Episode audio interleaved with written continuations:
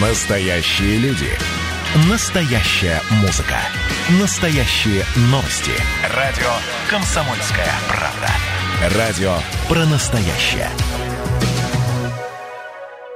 Мы продолжаем наш эфир. Спасибо, что вы с нами. Друзья, это радио «Комсомольская правда» Ижевск. Меня зовут Марина Мерлачева. И у нас в студии Алена Михайлова, наш журналист. Алена. Всем привет. Да, которая тоже очень активно следит за Олимпиадой и рассказывает об успехах наших спортсменов из Удмуртии. И прямо сейчас э, начал свое выступление Давид Белявский, да. Да, молодец, который уже завоевал золото. А сейчас мы... Где он, кстати, на, в какой дисциплине? А, ну вот он а, в спортивной гимнастике.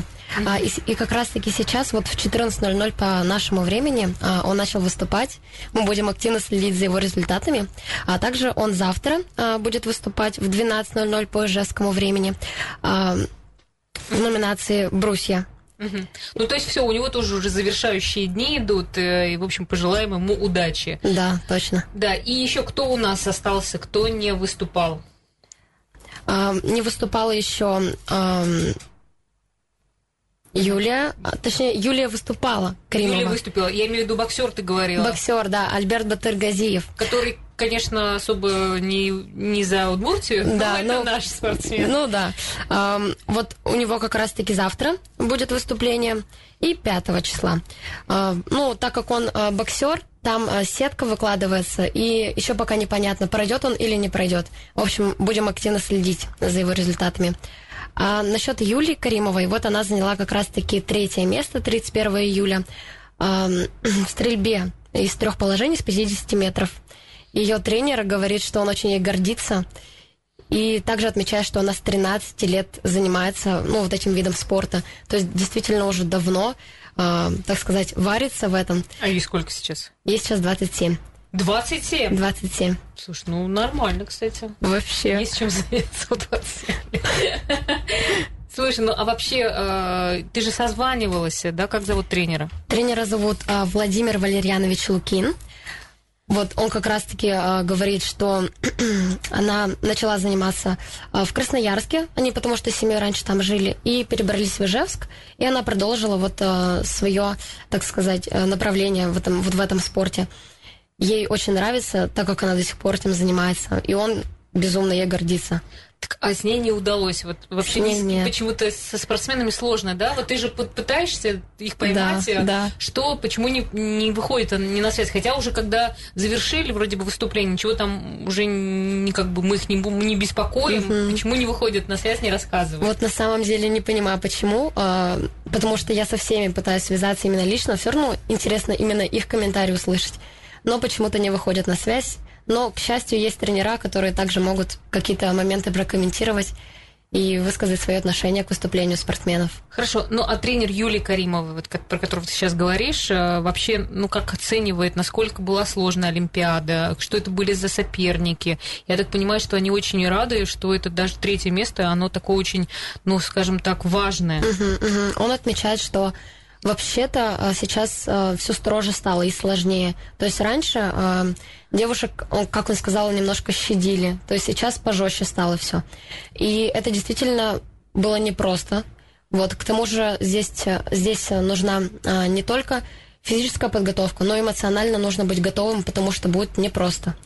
Вот, так отметил сам тренер Владимир Валерьянович Лукин. Угу. Ну, там собраться, потому что если стрельба из лука из лука? Да. Правильно? Ну, нет, а, из винтовки. Из винтовки, да. господи. А, да, это ж а, чуть-чуть дрогнула рука, и все. И все, да. И результата нет. Да, там физически действительно очень сложно. Ну, а что они еще сказали по поводу того, когда они возвращаются? Как у них вообще сейчас они выступили? Что дальше? Они там еще пока отдыхают? Или они уже начинают к следующей Олимпиаде готовиться?